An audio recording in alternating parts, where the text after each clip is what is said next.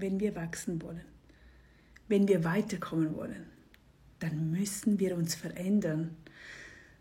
Und das tun wir so nicht gerne, oder? Das heißt, oberflächlich sagt jeder Mann, ja, ja, das werde ich tun, ja, das werde ich machen.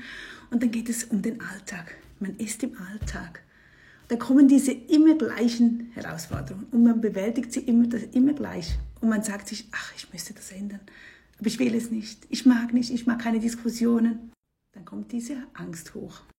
Aber so kommen wir nicht weiter. Wir müssen diese Schritte tun. Jeder von uns hat die. Ob du jetzt hier stehst, hier oder hier, jeder hat ja wieder diese nächsten Herausforderungen.